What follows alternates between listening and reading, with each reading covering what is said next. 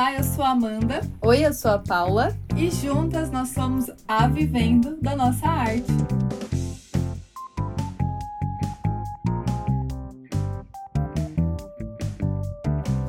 Episódio de hoje: Calote. Quem nunca?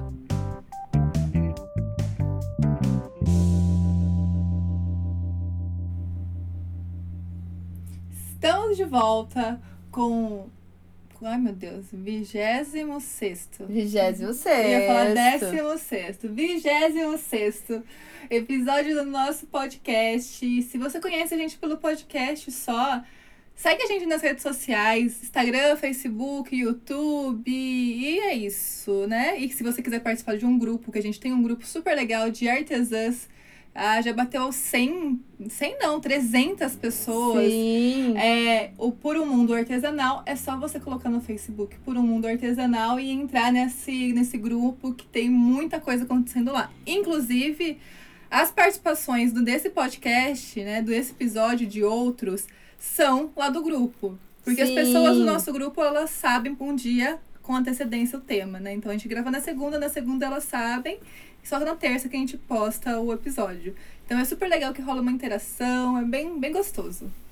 É bem bom mesmo. Então entra lá, gente. Tem, tem muito bate-papo e posts diários. Sim, mas vamos lá para o assunto, porque aqui a Vamos. gente é o quê? A gente é direta, gente. Não quer, não quer ficar enrolando em podcast, não. Porque Hum. quando a gente escuta um podcast, a gente quer o assunto em si, né? A gente faz essa, essa nossa divulgação, lógico, tal. Mas a gente quer é bater papo sobre artesanato real, oficial. Reta no ponto, é isso mesmo. Ponto reto. Ponto reto, sem zigue-zague muito. Mas vamos lá então. Calote. Quem nunca. Quem nunca tomou um Nossa. calote? Não, a gente já tomou calote. Gente, e é uma é uma é um caso que muito comum entre as artesãs, né? É A demais. pessoa vai encomenda na cara dura. E aí, o que, que aconteceu? Encomendou uma boneca personalizada, uma boneca da amiga dela, tal. E o que, que aconteceu? Não foi buscar, né, gente? Não foi buscar e nem pagou. Já aconteceu isso com vocês? Já aconteceu, né, amiga? No nosso caso, sim. No nosso caso aconteceu, foi muito chato, absurdo, porque a gente ficou depois um tempão tentando. Um ano, meu amor. É, batemos o recorde de um ano. Você sabe aquele, aquele negócio de ir no. Numa, sei lá, num buraco na rua de prefeito, que o prefeito faz um ano que não arruma o buraco. É a mesma coisa que aconteceu nesse, nesse, nessa encomenda. A gente fez aniversário de calote. Aniversário de calote, Né? A pessoa encomendou uma boneca personalizada, a gente não podia nem vender pra outra pessoa, porque era uma boneca personalizada. E aí que pega, né? Pra pessoas que vendem, vendem é, artesanato personalizado, como que fica a questão do calote? Nossa, é é muito perigoso. É perigoso, porque você gastou tempo, gastou dinheiro comprando né, o material e tudo mais. Uhum. E a gente fez de tudo para receber. De tudo. Exato. E foi uma experiência super chata que a gente percebe que acontece com outras artesãs também, né? Sim, muito chato. E, e geralmente são pessoas, né? Que. Não geralmente, mas no, no, no nosso caso, e muitas artesãs vão poder falar que a gente conhece. Nossa, aí fica aquele constrangimento, aquele medo de, meu Deus, será que eu devo cobrar ou não, né? Aquela resistência. Enfim, falando nisso, a gente vai conversar com vocês nesse podcast né, os motivos do calote, porque muitas vezes o calote não é também só uma parte, o cliente, né? Tem a outra parte também. Então a gente pode o cliente a gente não pode muito saber como que vai ser o comportamento, mas a gente consegue lidar com os nossos comportamentos e modificar, né? Então a Verdade. gente tem um pouco de parcela de culpa na hora de, do calote. Verdade. Não é verdade? Verdade. Então vamos lá, vamos para os motivos dos calotes. Nossa Senhora, bora! Primeiro motivo, não ver o artesanato como trabalho. Exatamente. Tanto a artesã quanto a pessoa que comprou, gente. Tem artesã que vai falar, assim- vai falar assim, ai, deixa quieto, tal. Eu até gostei, eu gostei de fazer. Ai, não tem problema, tá tudo bem, tal, mas não tá quantificando o tempo, não tá quantificando É. é, o, o material comprado, o gasto, aquele produto parado, todo o tempo que você demandou para pensar naquilo. Então, às vezes pode acontecer da própria artesã não ver como trabalho o É, artesanato. se você né? vê como por hobby, beleza, leva É. o calote, maravilha, né? Aí não tem como reclamar. Mas se você quer ver como uma renda única ou como uma segunda renda, eu acho que a gente tem que fazer um podcast sobre segunda renda do artesanato, porque é perigoso. Uhum. É muito perigoso ser segunda renda e você só vê como segunda renda e, e aí, ai, deixa tudo pra, né? Ah, eu vou deixar porque é segunda renda mesmo, né? Sim, exatamente. Então, gente, mesmo que for por segunda renda, é levar um trabalho a sério. Afinal, tá sendo ah, tá acontecendo a venda, Exato. né? Venda é venda, Venda é certo? venda. Encomenda é encomenda. Então tá dentro, né, desse do trabalho profissional, de um profissional. Sim. E os clientes também não vê como trabalho. Ai, é então aí isso. fala assim: "Ai, ela gostou de fazer, por que que eu tenho que pagar?" Ai, ela faz pra presentear as pessoas, eu não vou pagar não, Pois é, não é? pois é. Olha, falando nesse, tem um caso aqui, que ela do grupo, né, por o mundo artesanal, Pri, beijinho Pri. da Ela- Priscila Drummond. Ela falou o quê? Tenho apenas um caso que não recebi. O problema é que a pessoa é uma amiga e está sempre me dando um tecido que não vai precisar. Um feltro que tinha em casa, além disso, é super prestativo. Prestativa. Tive um receio de perder a amizade e não comprei, mas aprendi a lição. Uhum. Então, Sim. né, nesse caso, a gente tem que ter uma postura mais empreendedora, né? Separar, né, a amizade Do, do trabalho. do trabalho, do artesanato, né? Uhum. A pessoa tá doando o feltro, tá doando a, a, o tecido e tudo mais, a agulha que seja, tá doando tudo. Mas e daí? Qual que é a questão? É, a gente vai, vamos dar um exemplo aqui, amiga. A gente vai na padaria e pede e um cachorro quente, mas a gente leva um pão nosso de casa. Não vamos fazer isso. Não faz isso, né, gente? Não é, não é. Se tá doando e tudo mais, ela nem sabe se você vai precisar É. realmente daquilo. É aquilo que não serve pra ela, mas pode servir para você, né?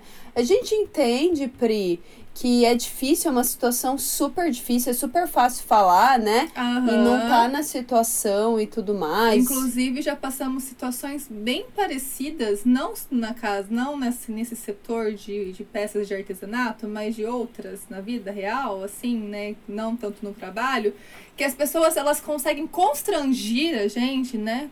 Tá certo? Constranger. Constranger. É constranger a gente, gente, desculpa, mas aí as pessoas fazem isso por quê? Pra conseguirem algo, né? Aham.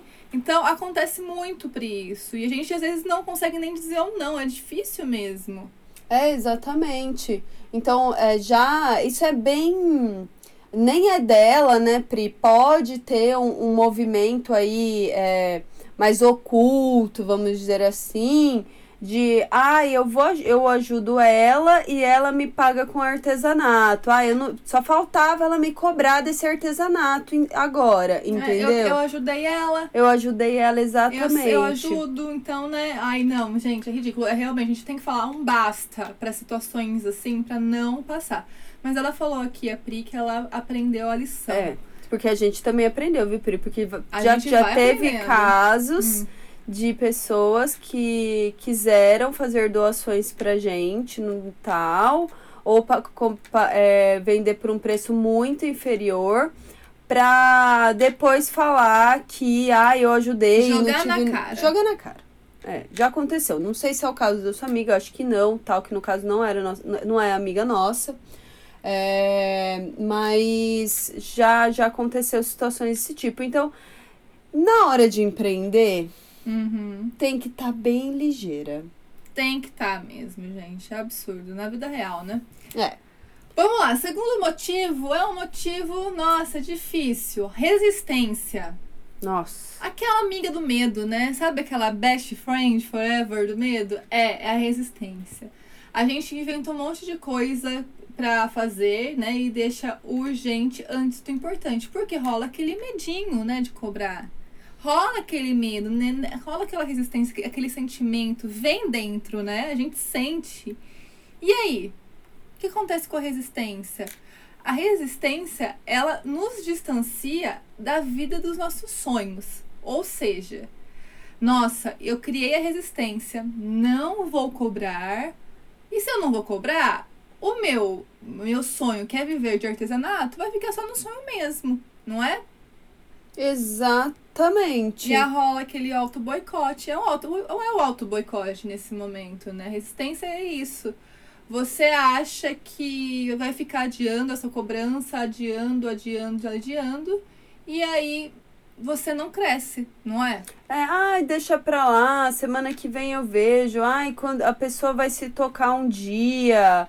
É, mas eu acho que isso usa como máscara pra, da resistência. É, Ai, máscara, é máscara da resistência. Exatamente. Essa é a resistência, né? Uhum. Tipo, a resistência, ela vem transmutada, né? De várias formas. De várias uhum. formas. Então, nessa parte de de ai, de cobrança, né, de, de calote e tudo mais, levando para isso, é aquela vozinha que vai falar para você, ai, deixa pra lá, ai, amanhã eu cobro, né, que rola, né? Uhum. Amanhã eu cobro. É, vamos ver se a pessoa se toca mês que vem e tudo mais. Sempre tentando não, não encarar a situação real, né?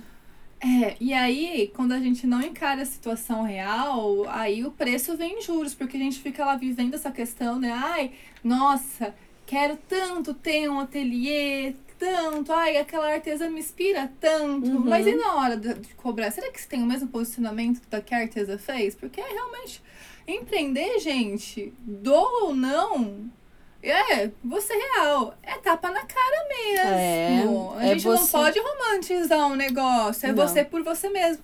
Tanto que a gente estava conversando sobre isso hoje. Uma, uma questão de por que algumas pessoas elas têm resistência de, de enfim, de uma coisa aí que a gente estava conversando.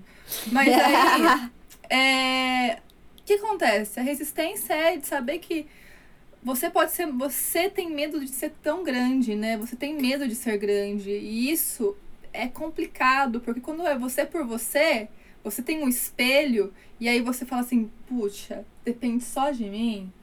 Aí fica um negócio feio.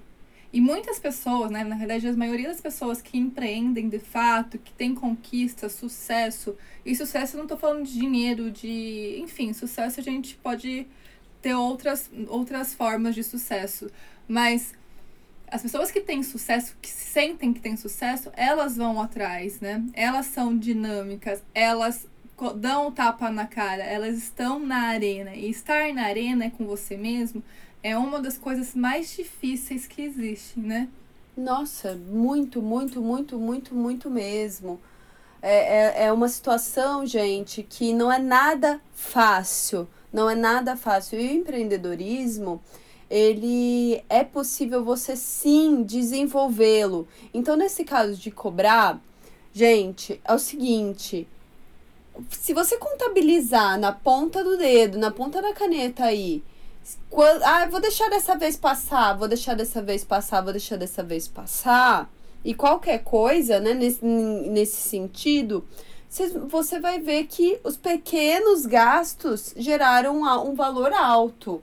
Que você poderia estar muito bem fazendo um capital de giro, você Sim, poderia com esse dinheiro, com esse caramba. dinheiro. Então, vai fazer falta pra você sim. Não é, a gente tem que parar com isso de que, ai, foi só uma pecinha. Ai, mas eu já tinha esse retalhinho. Ai, tudo mais. A gente tem, tem que dizer um basta pra isso. Então, se você tá nessa de tipo, ai, o calote aqui, um outro ali, nananana, é, é preciso dizer um basta. É preciso. Chega! E a gente pode depois dar umas dicas de como, né, Vamos é, enfrentar isso. Vamos. Então, na hora de cobrar, lembre, eu estou cobrando a peça que eu fiz e vendi. E se eu receber esse dinheiro, e eu vou receber esse dinheiro, ele é importante para realizar o meu sonho, que é viver da minha arte, que é comprar tal coisa, é pagar um boleto, é fazer ressignificar. É né? meu trabalho. É o meu trabalho. Porque Trabalhei ninguém- por isso. É, se, ninguém, se, se, se você não, não trabalha só com artesanato e o chefe fica te devendo, ou, a, ou a, empresa fica te devendo, aí como é que é? Ela vai poder falar pra você alguma coisa? Ela vai poder falar, ai, olha, não, então, é que você gostou de fazer, ou, ai, ou você vai pensar assim, ah, não, mas foi só esse mês que eu não recebi? Você não vai Nunca, pensar assim. Nunca. Então por isso que tem que encarar mesmo como trabalho. A Ana Paula, ela fala a seguinte coisa.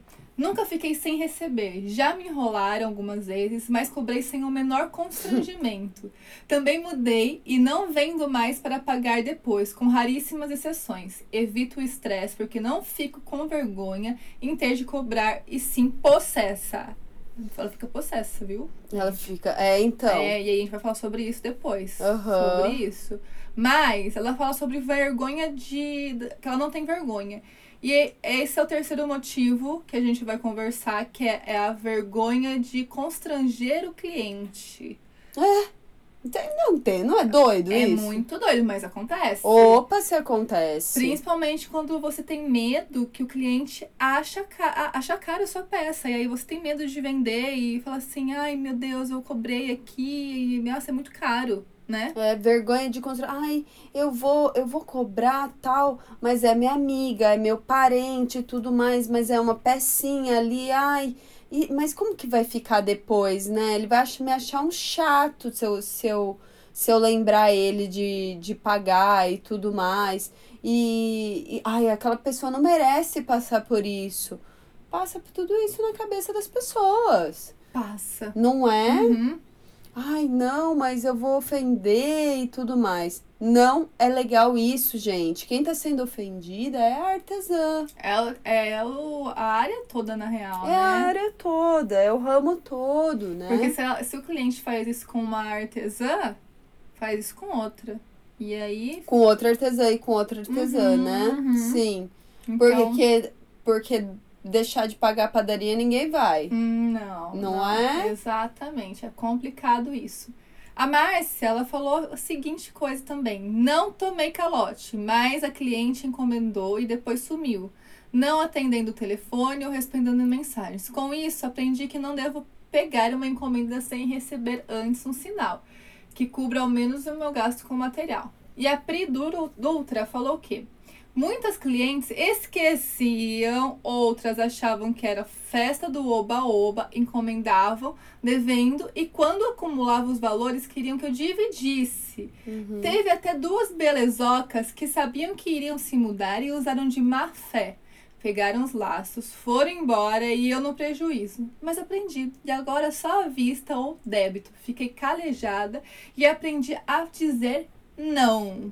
É, Né? lógico. É porque que- o que que acontece, gente? O, o setor artesanal, ele infelizmente já tem uma desvalorização, né?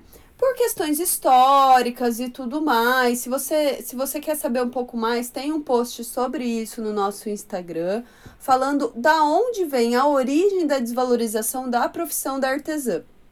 E tem relação com isso, sim. Por quê? E como a gente pode evitar, como as meninas estão falando aí? Quando a pessoa vai fazer uma encomenda, ela tá fazendo uma encomenda assim no escuro, certo? Então algo assim, ah, eu posso pagar depois e tudo mais, é um artesanato qualquer. Tem muita gente que vai pensar assim.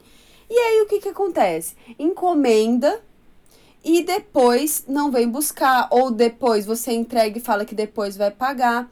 Qual que é a importância de ou dar um sinal, ah, pedir um sinal antes, ou pagar a encomenda completa, né? Com, é, com antecedência. Porque ali a pessoa já se vê, você já pega a empolgação da pessoa de estar comprando, de estar de tá ali, ela tá tendo uma intenção de compra, você já consegue captar é, esse interesse com o sinal. Ai, desculpa. Vamos pensar assim: a pessoa deu um sinal, depois ela vai voltar, né? Fez, ficou pronta a encomenda, Uhum. ela vai voltar. É, você fala, ai, tá pronta e tudo mais. Ela já deu o sinal. é muito difícil ela falar, "Ai, não quero mais. Uhum. De- Ela já despendeu dinheiro, entendeu? Uhum. Sim. Então é importante isso, né? É. Porque te- ela já, você já aproveitou a intenção que ela tem ali. É verdade. Ai, porque depois aí, ah, depois passou. Sim, porque tem muita gente que, que compra, né? Tem o comportamento de comprar na, na afobação, né? Uhum. Aí como assim, você não pa você deixa pra pagar depois, aí a pessoa, ela depois acaba com esse sentimento, né? Volta ao normal e fala, ai, mas eu não tô afim e some. E acha E muito... é um artesanatinho, entendeu? É, aí ela ai, muito feio é algo isso, que daí já tá- gente. já tá vinculada à desvalorização da, É. da profissão. E- Complicado. É, e, e muitas vezes a pessoa tá com o dinheiro, né? E é só você falar, olha, não, eu realmente preciso daquilo, tal, tal, tal. Se você não pede, a pessoa fala, ai, ela não falou nada, então depois eu pago. A pessoa gasta o dinheiro. Pois é, é, é muito complicado, né? Bom, nesse caso da- das duas meninas, da Márcia e da Pri, elas perceberam e orga- organizaram a forma de, de como é a empresa, né? Elas Uhum. tiveram medidas preventivas, à vista ou 50%, enfim, com maquininha de cartão, é, débito, enfim. A gente tem que achar soluções, como a Paula falou, né? De como se fosse uma medida preventiva mesmo, para depois na hora H você não ficar com calote e também com a peça parada, principalmente nos produtos que são personalizados. No nosso caso, bonecas de pano. Como que você vai vender uma boneca de pano de outra pessoa? Não dá. Cara, é muito difícil. E no nosso caso, a gente fazia à vista na encomenda, gente. Foi essa, foi essa forma que a gente solucionou. Sim. Encomendava valor à vista. Porque se a pessoa quer mesmo, ela já confia no nosso trabalho. Ela procurou referência. Então a gente entrega o nosso trabalho. E, e não, enfim, era pelo menos porque a gente ficou muito traumatizada com esse com, com essa questão aí. E aí deu certo. Bom, Sim. mas vamos lá agora, vamos conversar um pouquinho sobre na hora de cobrar. Na hora de cobrar. Tô com medo, Paula. Senti aquela vergonha, aquela resistência. O que, que acontece, né? Aquela questão da inteligência emocional. Sim. Se perceber é o mais importante. Já é um passo, né? É. Sentir a resistência, falar, opa, Hum. estou tendo uma resistência. Estou tendo uma resistência. Eita, tem uma vozinha dizendo pra eu cobrar amanhã. Tem uma vozinha aqui falando que, ai, não tô com medo de da pessoa se sentir ofendida. Que a louça é mais importante agora. É, deixa quieto. Ai, me tem uma vozinha falando aqui isso. Então, assim, é, se, é perceber a resistência, pensar o porquê que você tá sentindo essa resistência. Se de repente você não tá desvalorizando o seu próprio trabalho, o que você faz de fato, quem você próprio é, porque quando você tá fazendo um artesanato, você tá se colocando ali. Então pode ter muita coisa envolvida. Primeira coisa, autoconsciência.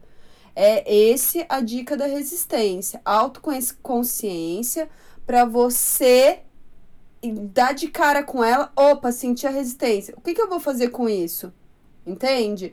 Vou deixar pra lá, eu vou sim mandar uma mensagem. Então é a gente racionalizar um pouco sobre o assunto. É importante, né? E entender que essa resistência, né? Ela pode e provavelmente vai barrar o crescimento da empresa, né? Total. Principalmente quando a calote números, a gente tem que lidar com a realidade. Bem-vinda ao mundo real, artesã. Nós trabalhamos com números também, né? E números de empresa tem que fechar certinho, né? Ai, que carrasca falando isso, mas é realidade, gente. Tem é, que é- bater, é, né? fato. Pra gente, se você quer realmente viver de artesanato, a gente tem que entender que nós somos empresas, empresas têm números, o que a gente come vem do artesanato, o que a gente veste vem do artesanato, o que a gente paga vem tudo do artesanato. E se a gente tem essa super eh, barreira de cobrar, a gente não vai poder pagar, a gente não vai poder comer. E tem que tem que entender isso, né? Que tudo que vem é do artesanato. E é complicado, a gente sabe, mas calma. Sinta a resistência, saiba e na hora pergunte-se, lembre-se se essa resistência vai barrar ah, o crescimento da sua empresa. Perfeito. Outra coisa, porque tem gente que fica possessa mesmo, a gente percebeu pelos comentários, mas a gente não pode ficar muito possessa, por quê? A gente tem que ser gentil na fala. Usar palavras assertivas, não ser agressiva. Exatamente. Né? E aí, quando você vai pagar a caloteira? A gente tem, a gente Ô, conhece. calote!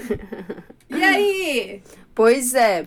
Não pode também. é, A gente não pode ser agressiva, mas também, também não pode ser ir com, com vitimismo. Ai, eu preciso comprar remédio pra minha filha. Não, é, eu tenho uma empresa, é, é, né? Né? Está em débito comigo, enfim. né? Exatamente. de É, uma forma mais tranquila. Exatamente. Se for falar pessoalmente, se for mandar mensagem, é a mesma coisa. Olha, então, é o seguinte. É, não sei se você se recorda, mas você está em débito aqui na empresa e tudo mais, no ateliê. E gostaria de saber quando que eu posso ir receber? Ou quando que você pode depositar? Ou quando que é a melhor data para eu te lembrar? Exato. né? Ah, tal, agora eu não tenho. Ai, não, não, não. Ai, qual que é a melhor data, né? A melhor época pra eu, eu lembrar você, então, pra fazer o depósito? Qual como que a gente pode resolver isso? Então, é, é sempre você ir tentando e tentando, né? De uma maneira assertiva. É, a gente te- conhece, a gente tem, tem tem várias pessoas que a gente conhece que, que, que já cobraram de maneira agressiva e que não receberam mesmo. É, e assim, gente, é, quando a gente fala disso, a gente vai um pouquinho até mais além, porque se a gente cobra de uma maneira totalmente agressiva, né, e a gente a gente pode estar cometendo um crime. Fala mais, ADV. Vamos lá, momento advogado aqui, né?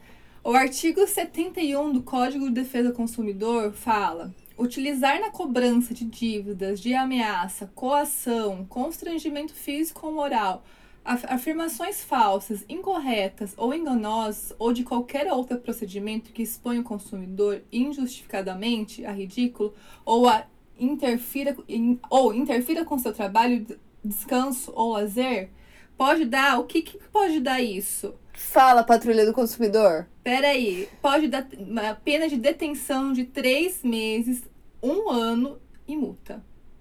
Você tá louco. Então, é um. É tipificado como algo penal mesmo, sabe? É crime a gente pegar e é, coagir pessoas. Tem muita gente que vai lá no Facebook e lá e, e de- detona a pessoa, vai no trabalho. Gente, não pode ir no trabalho, ligar pro trabalho e co- cobrar. É muito, né? É um crime isso, gente. Tem que ter noção. Não é assim, a pessoa tá devendo e eu vou cobrar de qualquer maneira e, e, enfim, não Entra pode. em ônus e bônus? Não. Como assim, Não, ônus e né? bônus? Não, não entra, ainda não é uma questão de, acho que de ética mesmo, Ética, né? De, enfim. Cara, a gente tem um caso muito engraçado de uma pessoa que é, Gente. que é de um amigo nosso. Meu Deus. A gente não vai expor a pessoa, né? Senão a gente pode estar cometendo crime também. Ele é maravilhoso. a, gente ama ele demais. Inclusive, ele mandou mensagem pra mim ontem. E aí, o que aconteceu? Uma vez, a gente tá rindo, Mas, é de Mas- nervoso. a gente ficou assim, na hora, assim, como você fez isso, né? Sem colocar nomes. Ele colocou, né? É, ele colocava assim, primeiro. Boa tarde, fulano. Eu cobrei, eu estou cobrando é, você do tal coisa que eu vendi. Se você não pagar em cinco dias úteis, eu vou botar no Facebook que você é caloteiro. E essa mensagem não era inbox. Essa mensagem, essa mensagem era pro Face, amiga. Não, primeiro ele mandava Ah, isso. primeiro ele mandava Era a inbox. primeira fase. Ah, tá. Aí a primeira fase a pessoa não pagava. A segunda fase Isso. era o quê? É, é, Tal pessoa caloteira não me pagou no Facebook. Já expõe lá no, no, no Uhum. Facebook pra todo mundo ver. isso. Terceira fase, o que, que ele já fez? Foi na casa de alguém, foi na casa do cliente e falou assim: Ó, Ciclano, você tá me devendo? Então eu vou pegar essa bicicleta aqui até você me pagar. Gente, isso é muito errado. Rolou uma coação, um constrangimento, Meu gente. É uma, coisa, senhor. uma- é uma loucura, gente. Eu não lembrava mais disso. É, né? A gente tá contando um Acho filtrando que é melhor ainda. esquecer. filtrando, porque foi um pouco mais pesado o negócio. Mas, gente, cara, não dá para fazer isso, né? A gente não pode ver que a cobrança é algo pessoal, né? Não pode ir pro pessoal. Não, gente, não tem dá. Tem que separar, tem que saber, gente, cobrança é uma cobrança da empresa, vou tentar trabalhar da melhor forma possível, porque você pode queimar a sua empresa. É. Imagine que loucura alguém fazer isso num ateliê de artesanato. Amanda, deixa, é horrível. Amanda, deixa eu te perguntar uma coisa é, de advogada. Se a pessoa é, manda mensagem, tá ali, né? Documentou a venda via WhatsApp, você viu que a pessoa encomendou, ela escreveu isso, tal. É, isso vale como prova caso a pessoa queira processar? Vale, vale como prova, né? Existem títulos é, executa... É, eu não vou falar porque eu não tô na área mais, mas assim, você vai ter que entrar com uma ação para mostrar que isso é uma cobrança, entendeu? Ah, tá. Então, assim, dá É pra entrar com possível, processo se isso. você não for na, na- no trabalho da pessoa. Não, gente, não faça isso, porque pode virar o feitiço contra o feiticeiro. É, Então é importante a gente também saber que não é algo pessoal, saber que existem maneiras certas, não é uma coisa assim, a pessoa tá me devendo, agora eu vou fazer a vida dela do inferno. Não é assim que deve se agir. Tá é, bom? é legal, né, usar de todas as formas. Você viu que você não conseguiu receber a- é, o valor integral e tudo mais, tal, mesmo você lembrando a pessoa, mesmo não sei o que, nanã, tentar de repente, em último caso, é, fazer uma- um parcelamento para ela pagar Isso, e tudo que mais. é o próximo passo mesmo, né? Negociar a forma de pagamento. negociar a forma de pagamento. Você, de repente, se você tem maquininha de cartão, vai até lá, olha, vamos passar em três vezes aqui na maquininha de cartão e tudo mais. É, não saber também que é ferro e fogo, né? Ela tá devendo, tem que pagar em mil vezes, em uma vez só, e foda-se. É, né? É melhor receber, na Sim, verdade, em sim. três vezes do que não receber nada. E no caso a gente tentou até, né? Lembra quando você foi cobrar, você falou assim até, como você pode pagar? E ela pagou 25 reais. Então, não pagou o 100%, né? É, exatamente. Ai, gente, que coisa feia.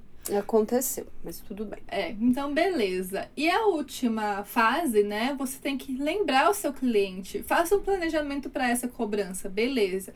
Negociou, vai pagar em 10 vezes de 50 por mês. Aí, uns dias antes, você vai fazer o quê? Lembrar o seu cliente. Olha, tá tudo certo, programado, o pagamento, o que vai acontecer daqui 3, 4 dias. Uhum. Tem que lembrar. A gente tem que fazer isso sim. Tem que ter esse setor de cobrança, nosso, nosso, nossa empresa de artesanato. Total, setor de cobrança, amei. Tem que ter. Tá Não é assim certa. que funcionam as empresas? Tá Temos que ter também. Uhum, com certeza. Então, para isso, você tem que estar sempre ciente aí do que está entrando no seu ateliê, é, do, do, do planejamento, né? Do, do seu, do- das suas vendas e tudo mais. Porque pode acontecer, ai, vendi, nossa, faz três meses que a pessoa não pagou e eu nem percebi. Então, isso também não dá. Então, para você cobrar, você também precisa ter todo documentadinho, para você ter nossa, meu, minha querida, já fazem três meses que você não me paga. Eu tô tentando receber faz tempo e tudo mais. O que, que você acha da gente fazer desse jeito, tal, nanana? Afinal, foi uma venda como qualquer outra, tal, nanana. Não é? É isso, né? É isso. Conta, a gente vai, tem que, às vezes, conscientizar os nossos clientes e, e esse é um é uma das nossas responsabilidades sociais como artesãs Sim. em fazer com que uma, uma responsabilidade social educativa, conscientizadora, para mudar essa mentalidade das pessoas de que artesanato é menos. Então, primeiro a gente tem que estar bem ciente na gente, e isso é o primeiro passo, mas às vezes a gente tem que fazer esse trabalho aí de professora para o cliente também. E é isso, gente. A gente tá aqui finalizando mais um episódio e a gente vai deixar outra mensagem para você, artesã. Que o medo de chorar não lhe impeça de sorrir. Que o medo de não chegar não lhe impeça de seguir. Que o medo de falhar não lhe faça desistir. Que o medo do que é real não lhe impeça de sonhar. Que o medo da derrota não impeça de lutar. E o que o medo do mal não impeça de amar. Que o medo de cair não impeça de voar. Que o medo das feridas não impeça de curar. E que o medo do toque não impeça de abraçar. Que o medo dos tropeços não impeça de correr. Que o medo de errar não impeça de aprender. E que o medo da vida não impeça de viver. O medo pode ser bom, serve para nos alertar, tem a função de proteger, mas pode nos ensinar que às vezes até o medo vem para nos encorajar. Repare, se há medo de perder, é sinal para cuidar. Se há medo de desistir, é sinal para tentar. Se há medo de ir embora, é sinal para ficar. Se há medo da maldade, é sinal para amar. Se há medo do silêncio, é sinal para falar. Se o silêncio insistir, é sinal para cantar. Se há medo do escuro, é sinal para iluminar. Se há medo de um erro, é sinal para caprichar. Se há medo, meu amigo, é sinal para enfrentar. Toda coragem precisa de um medo para existir, uma estranha dependência complicada de sentir. A coragem de levantar vem do medo de cair. Use sempre a coragem para se fortalecer, e quando o medo surgir, não precisa se esconder. Faça que seu próprio medo tenha medo de você. Esse poema é de Braulio Bessa, Poesia que Transforma.